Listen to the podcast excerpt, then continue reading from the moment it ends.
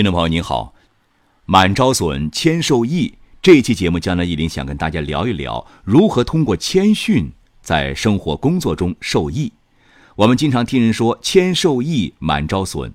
周易里的谦卦是六十四卦中唯一的一个六爻全吉的卦，这些都在说明谦逊的好处。那么，很多朋友可能要问了：谦逊究竟有哪些好处呢？大家一般的理解可能就是了。在工作生活中谦逊一点可以减少来自他人的羡慕、嫉妒、恨，免得招惹小人是非。这个理解大致是没错的，这是从避免害的角度来讲的。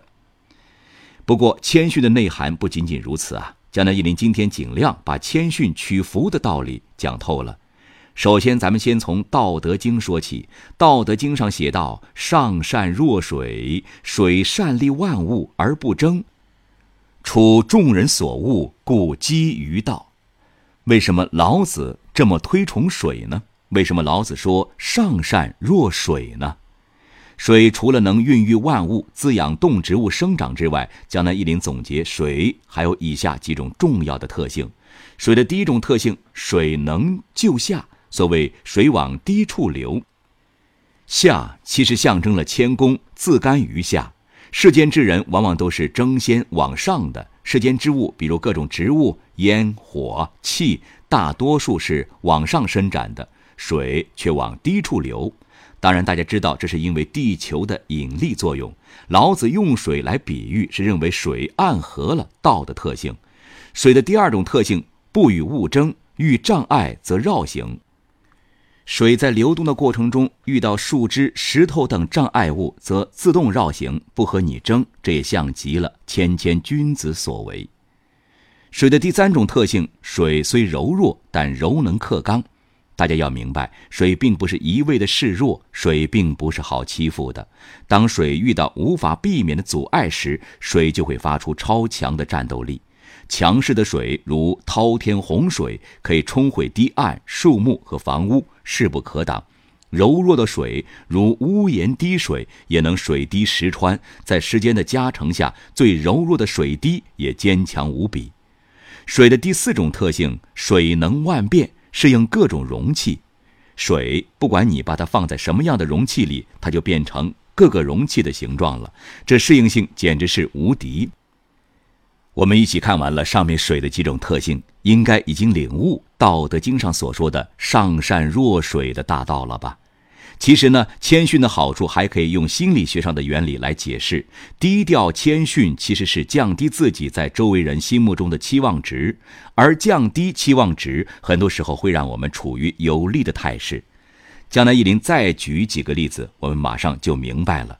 比如某个班级级别的学霸，期末考试之前高调宣布：“我期末考试要勇夺全校第一名。”该学霸这样的宣言，其实是把老师、学生、父母的期望都抬到很高了。他自己动力很大，但也面临很大的压力，面子问题、荣誉问题等等，甚至可能会带给他来负面的效应。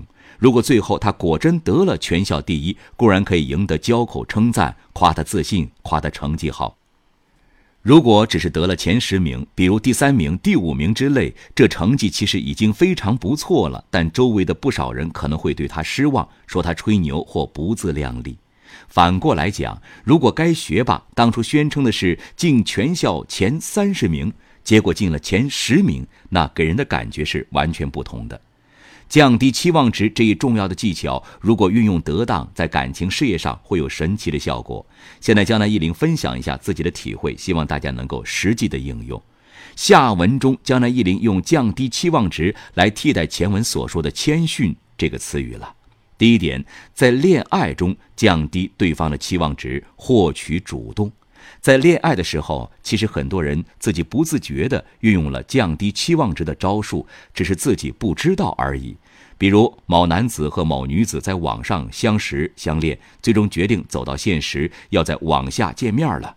该男子如果聪明的话，他很可能半开玩笑地对女孩说：“哈，我长相很一般啊，就比猪八戒强一点儿，希望到时候你别吓着。”这样的话，女孩当然不会相信，但内心里把对男孩的期望值降低了，不会指望他是帅哥。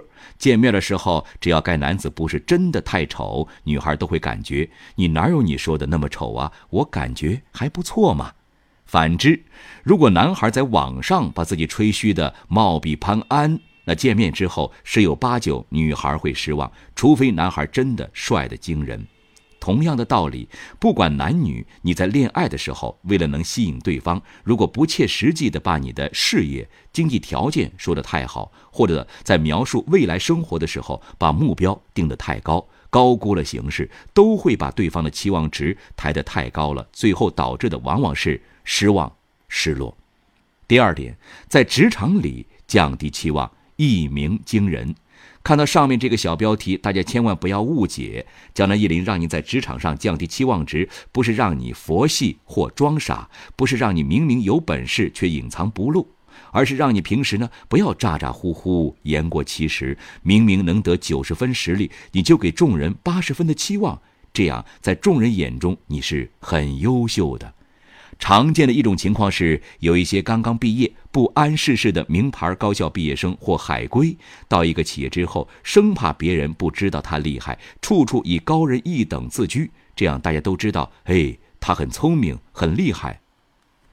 他把大家的期望值抬得这么高，即便他做出了九十分的成绩，别人也不会太满意，觉得应该如此。反而是，如果他的业绩处于常规水平，大家就纷纷认为他能力不行了，更别说他工作中有失误或犯错了。这样高调的坏处啊，太多了，人际关系不佳，小人少不了。江南一林再分享一个在职场降低期望获得成功的技巧，那就是降低期望憋大招，等待机会一鸣惊人。比如你是程序员。平时在职场稳扎稳打、低调谦逊，不吹牛、不忽悠，然后私下里一心的憋大招。那么，什么叫做憋大招呢？就是专门研究某方面技术和业务，比如钻研你们的系统和产品，在关键时刻，比如系统产品出现故障，别人搞不定，你淡然出场，一举解决，力挽狂澜，一下子就能在众人心目中树立良好形象。所谓功高不过于救驾，记恨莫过于绝粮啊！在职场也不是说非要这样才能力挽狂澜的。一方面还需要很深的技术实力，一方面机会呢不容易碰到。平时小小的一鸣惊人的机会还是很多的，那就是关键会议、关键时刻的靠谱的点子或建议等。江南一林最后提醒大家注意一点，并不是什么人都能谦逊。所谓谦逊，是指你会，但你不浮夸、不自负。如果你本来就不会，那就谈不上谦逊了。谦逊的本质是敬畏，深知人外有人，天外有天。为什么寺庙里要放蒲团，让众人下跪呢？这并不是因为佛菩萨抖威风要面子，而是让我们放下内心的傲慢、等级观念和分别心。尽可能的把自己的位置放低，这样才能接受别人的建议，才能够进步。最后，江南一林与大家分享李嘉诚先生悬挂在他办公室里的一副对联，作为结尾。这对联是清代儒将左宗棠题写于江苏无锡梅园里的。对联如下：发上等愿，节中等缘，享下等福，择高处立。寻平处住，向宽处行。如有疑问，您可以在江南一林周易研究中心微信公众号上与江南一林互动交流。感谢收听，下期再见。